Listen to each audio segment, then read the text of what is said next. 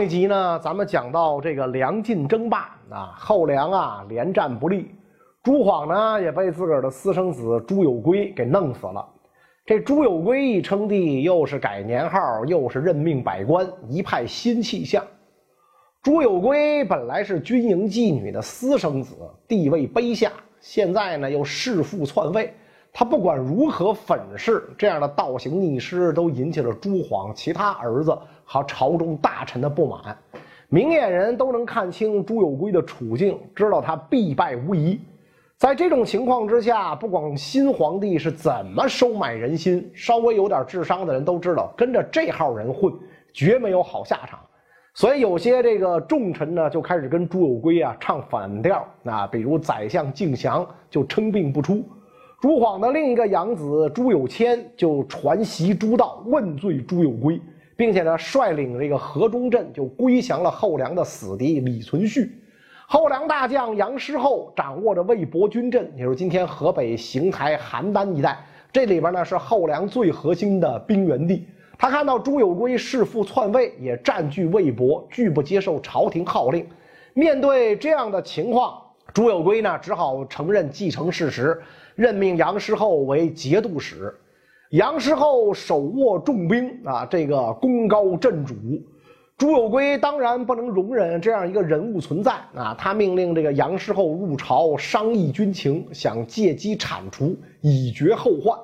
杨师厚也不含糊啊，这个老子手里有兵，还怕你不成？于是呢，亲自率精兵万人来洛阳觐见朱有圭，明晃晃的铠甲让人是胆战心惊。朱有圭见状，哪里还敢动手啊？只能后赐遣送归镇。在这场争斗斗争当中啊，这个朱有圭非但没有得到便宜，反而是示弱于人。杨师厚更加骄横，越来越瞧不上朱有圭。朱有圭一怂，朱晃的其他的儿子就看到了机会。其中呢，第四个儿子朱有贞是动真格的，想要除掉朱有圭。当朱有圭弑父之后，假传圣旨赐死养子朱有文的事儿还没过去多久，朱有贞呢生怕哪天自己也被朱有圭这么料理了，更何况朱有圭得位不正，继续杀戮亲人呢是迟早的事儿。所以朱有圭继位之后，朱有贞呢被任命为东京留守，行开封府尹，检校司徒，看上去很风光，但是呢。当时冤死的朱有文生前也这么风光过，谁知道自己明天会不会步朱有文的后尘？这个时候，这个后梁大将这个重臣赵岩有事来开封。这赵岩呢，就是咱们前面提到过的汴州大将赵抽的儿子，而且呢还是朱晃的女婿。朱有贞自然要设宴款待，喝到份上了，难免谈起这个皇位问题。朱有贞趁机呢向赵岩请教。如何取而代之？赵岩说：“此事易如反掌，成败全在杨令公一人。只要得其一言，晋军立即奉命而行。”啊，这杨令公就是杨师厚，是吧？杨师厚位高权重，晋军将士多是他的部下，又占据魏博重镇，精兵猛将都在他掌握之中。所以呢，赵岩才劝朱有贞结好于杨师厚。从这段对话中也能看出来，这朱有圭是多不得人心。自己派出去的大臣，三言两语就把他卖了，那可见他丧尽人心到了什么程度。这次宴席结束之后，赵岩准备全力扶植朱有贞。他当时在禁军中任职，返回洛阳之后呢，就把跟朱有贞密谈的内容告诉了侍卫亲军都指挥使袁相先，得到了这个袁相先的全力支持。然后朱有贞派心腹马慎交前往魏州见杨师厚，答应事成之后赐给劳军钱五十万贯，并且呢许愿杨师厚可以再兼领一个藩镇。杨师厚这个时候犹豫不决，对部下说：“呀，我与有归君臣之分已定，今无故改图，别人会怎么议论我呢？”啊？马慎交就劝他讲：“有归以子弑父，天下人皆知；有真是太祖至亲之子，仗义讨贼，名正言顺。如果事成，令公又该怎么办呢？”啊，杨师厚醒悟，决意支持朱有贞，于是呢，派人入洛阳，暗中呢与赵岩、袁相先这些人商议举事计划。得到杨师厚支持之后，朱有贞就放心大胆地行动起来啊。在此之前，后梁精锐龙骧军的一个军官在怀州反叛，搜捕其同党的行动啊四处进行。朱友贞呢就派人潜入军中恐吓，说朱友圭因为龙湘军曾经发生过叛乱，此刻呢把你们招到洛阳，然后全部坑杀。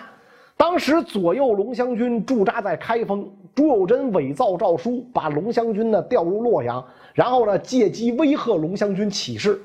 龙湘军将校闻知这个消息，非常惊恐，纷纷呢来找朱友贞，向他请教逃生之路。朱友贞呢，趁机煽动，说：“咱们起兵诛杀朱友圭。”朱将校就表示愿意拥戴朱友贞。朱友贞掌握了龙湘军的兵权之后，马上派人密告赵岩、袁相先。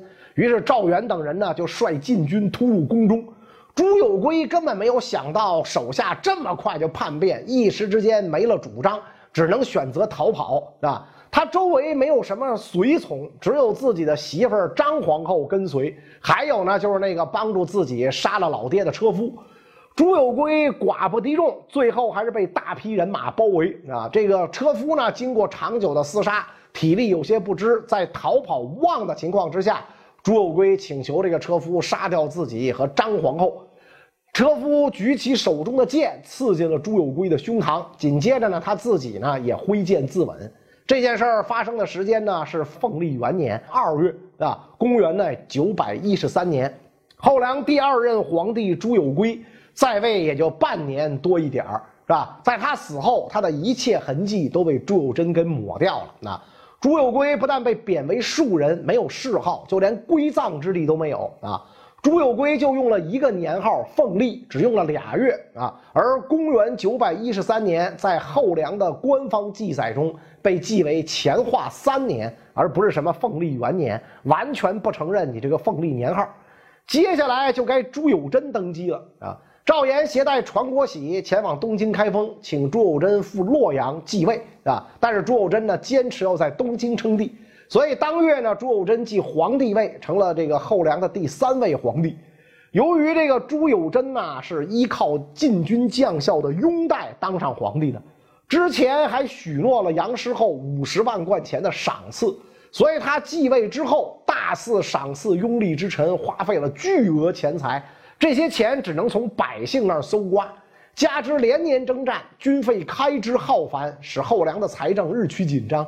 为了满足需要，朱友贞就只好任用贪官污吏搜刮民财，致使社会矛盾骤然激化。即便如此，杨师厚依仗拥立之功和魏博军阵，更加的骄矜不法，目无君上。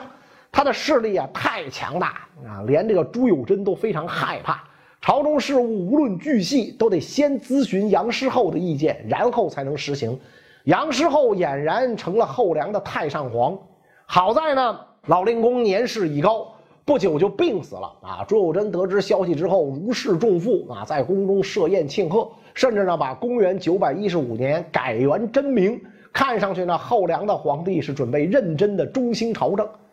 但是杨师厚虽死，可他留下来的魏博军阵，对于这个朱友贞来讲啊，简直就是一个无底洞。这些军人呐，花费了巨额的财政收入，还随时有叛变的危险。身为后梁皇帝，朱友贞简直觉得自个儿输血养着一颗定时炸弹，这无论如何不是长久之计啊！刚好呢，杨师厚死了，所以他决定对魏博军阵动手。怎么动手呢？啊，又是这个呃赵岩来给朱友贞献计啊，说这个不如啊趁杨师厚刚死，魏博军中无主，把这个军阵呢一分为二啊。朱友贞听从其计，下诏把魏博呢分为这个天雄、昭德两镇啊，府库则由将士对半分。谁料这个魏博将士不愿背井离乡，聚众哗变，纵火大掠，发动叛乱。五月二十九号夜晚，魏博军中最精锐的这个银枪军亲兵们就发动了叛乱。这么一来，魏博军就算是彻底跟后梁朝廷说拜拜了。那他们下一步该怎么走呢？俗话说得好啊，敌人的敌人就是自己的朋友。那那么后梁的死敌，大家都知道，就是占据河东的禁军首领李存勖。既然已经跟后梁决裂，那就不如投奔禁军吧。啊，所以想到这儿，乱军将领张燕向河东李存勖求援。李存勖接到消息，喜出望外，亲自率军到魏州，也就是今天的河北邢台，接收了当地的军政大权。对于李存勖来说，这次行动一举多得。他不仅一举占领了魏博这一军事重镇，直接威胁到后梁的统治中心开封，而且获得了魏博的久战精兵，晋军的军事实力大大增强。尤其是魏博银枪孝节军的获得，意义更加重大。这支军队是魏博军最精锐的部队啊，战斗力啊勇悍异常。李存勖收为亲军，而这支军队呢，在随后的战争当中也没有辜负李存勖的信任，出力特别大。对于后梁政权来讲，外面的敌人李存勖就够可怕了，而此时朝中政治也不得安宁。这一时期，后梁皇室内部的矛盾逐渐的就激化。开国皇帝朱晃是什么为人，大家很清楚。朱有圭怎么弑父，怎么被杀，大家也看在眼里。那么现在朱有贞坐着皇位，别人难道就没有想法吗？于是朱氏内部互相猜忌，时刻想发动宫廷政变夺取政权。真明元年啊，也就是公元九百一十五年啊，这个朱有贞的张贤妃去世，临出葬的前一夜呀，朱有贞的弟弟康王朱有滋派人潜入皇帝寝宫，试图谋刺朱有贞，但被警卫发现了。事后呢？这个朱有滋当然被诛杀不在话下，皇上没当上，反而送掉了性命。此后，这个朱有贞就更加疏远宗室兄弟，宠信赵岩和德妃的兄弟张汉鼎、张汉杰几个人被授予要职，军国大事，朱有贞大多跟他们商议。每次出兵也一定派这些人前往监军。赵岩等人依仗权势，卖官鬻爵，离间将相，搞得朝中是乌烟瘴气，人心涣散。老臣敬祥、李振等人虽然都官居宰相，但是他们说啥话，皇上也不听。后来呢，李振干脆称病不出，不问政事，以免被权臣祸害。自此，后梁的政治更加混乱，也没有变好的希望了。如果说世界上有一个人对后梁政权恨之入骨，那这个人一定就是李存勖。碰巧这李存勖是个非常有能力的主啊，比他爸爸李克用本事还大。所以在他的带领之下，晋军持续不断对后梁用兵。自从百乡之战，后梁的领土啊就不断被晋军蚕食。朱有贞眼看着国土一点一点变小，但是呢无能为力。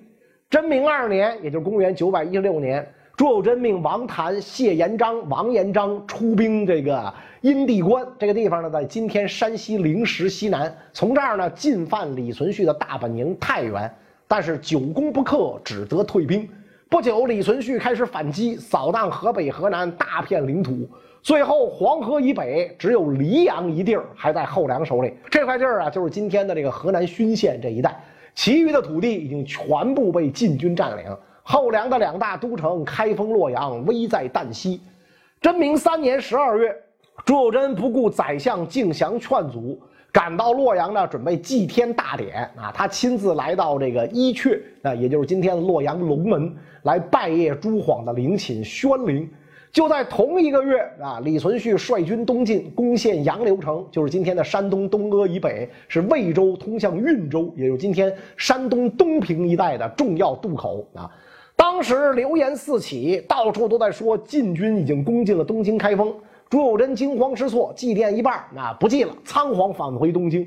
杨柳城战略位置太重要，占据了这儿之后，晋军就等于有了随时渡过黄河的桥头堡。为了拔除这个眼中钉、肉中刺，后梁大将谢延章数次用兵，但晋军顽强抵抗，后梁军伤亡惨重，也未能收复杨柳。至此，后梁黄河南岸所有地区不再安全。真明四年，李存勖认为后梁气数已尽，于是调发河东、魏博、幽州等镇军队，准备一举灭梁。晋军沿黄河东进，屯于这个蒲州麻家渡啊。蒲州的治所呢，是今天的这个山东的鄄城以北啊。后梁的将领贺圭啊，这个谢延章啊，则进驻蒲州以北的邢台村，跟晋军对峙。僵持到十二月份，后梁军出了问题啊。这个贺圭啊，因为这个私怨袭杀谢延章，后梁军自相火并。在这样的形势之下，一贯敢于冒险的李存勖决定奔袭后梁的东京开封。于是呢，向西南进兵。反应过来的这个贺圭赶紧率军追击，跟晋军在胡柳碑啊展开激战啊。这个战场呢，就在今天山东的这个鄄城西北。结果呢，先胜后败，伤亡将近三万。消息传到东京，后梁朝廷震惊，全城进入戒严状态。但是晋军呢，也在这场大战当中元气大伤，无力进攻东京，只得撤归河北。饶是如此，后梁在晋军面前已经不能组织起像样的防御了。后梁的军事形势危如累卵，而且呢，丝毫没有好转的迹象啊！真明六年，也就是公元九百二十年，朱晃的义子河中节度使朱有谦攻取同州，就是今天的陕西大吏。随即呢，请求让他的儿子朱令德担任中武节度使，被这个朱有贞拒绝。不久，朱有贞担心朱有谦心怀愿望，打算呢先安抚他，让他监镇同州。但是朱有谦此时已经厌倦了后梁朝廷的杀戮游戏。决定呢投降李存勖，并且呢遣使求援。朱有贞抽调大军征伐同州，结果被李存勖派来的援军击败。从此，河中镇、中武镇脱离后梁，归附晋军。后梁在关中的据点也彻底丢失了。无奈之下，朱友贞改了个年号，希望能讨个好口彩。公元九百二十一年，也就是后梁隆德元年啊，承德军发生了兵变。大将张文礼杀死节度使全家啊，只留下了他的儿媳妇普宁公主，自立为承德留后。这普宁公主呢，是后梁太祖朱晃的闺女啊。张文礼留她一命，显然呢是为了不绝自己的后路。他向晋称臣，但私下呢却又暗通后梁。后梁宰相敬祥认为这是收复河北的好机会，主张出兵援助张文礼，但因为赵岩的阻挠，建议没有获得采纳。虽然错过了这次机会，但是在隆德二年啊，后梁还是在黄河前线展开了一次绝命反扑。虽然夺回了一些州县，但是这次大反扑也耗尽了后梁最后的一点力量。或许已经意识到后梁无法再给自己造成威胁。隆德三年四月，李存勖接受朱振劝进，在魏州称帝，改元同光。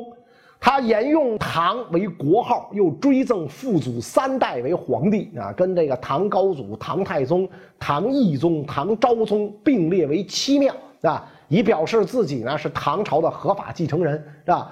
史家称之为后唐啊，这个李存勖呢就是后唐的开国皇帝唐庄宗，而后唐呢也是中国历史上第一个由沙陀人建立的王朝，当时。后唐辖有魏博、承德等十三个军镇、五十个州，军事强盛。而后梁日落西山，灭亡进入了倒计时。李存勖称帝之后，立刻把灭亡后梁提上日程啊！首先趁后梁不备，越过黄河袭取运州，接着沿黄河西进。十月份的时候，攻克了曹州，就是今天的山东菏泽啊、定陶这这这一带，离后梁的东京开封府近在咫尺。此时后梁残存军队无法及时赶来秦王，开封又无险可守。有大臣建议朱有贞西奔洛阳，集中各地军队再与后梁对抗。但是朱有贞呢拒绝逃走啊，他认为自己一旦离开东京，也无法保证有人会继续忠心于他。当时宫中大乱，朱有贞藏在寝宫的传国玉玺都被人趁乱偷走了啊。此时这个朱有贞知道末日即将到来啊。便把这个控鹤都将黄埔林招来，对他讲：“啊，说梁晋乃是世仇，你快杀了我，啊，不要让我落在仇人手里受辱。”啊，黄埔林连称不敢。朱有贞又问：“你不肯杀我，是想把我出卖给晋人吗？”啊，黄埔林想要自杀以表明心迹，被朱有贞拦住。君臣二人相对痛哭，无奈之下，黄埔林只得奉朱有贞之命杀了朱有贞，随即自刎而死。当时呢是公元九百二十三年隆德三年的十月初八，朱有贞死的时候呢三十六岁。第二天，后唐军来到开封城下，守将开城投降，后梁灭亡。李存勖下令收葬朱有贞，但是呢将他的首级藏于太社，又处死了赵岩、张翰伦、李振等后梁核心大臣，拆毁了后梁宗庙，并且呢追废朱晃、朱有贞为庶人。所以朱有贞也跟朱有圭一样没有谥号啊，历史上呢一般称为梁末帝。后梁呢就这样成了过去时。这个五代十国中第一个登场的王朝，总共呢存在了十六年，历经三个皇帝啊，太祖朱晃啊，然后呢朱友圭、朱友贞这仨皇帝呢，没有一个是得到善终的。中原大地接下来的主人是李存勖和后唐王朝啊，他们在灭亡后梁的这段时间里呢，其实还捎带手解决了不少地方割据势力。那么这些割据势力又是怎么来的呢？咱们下一集。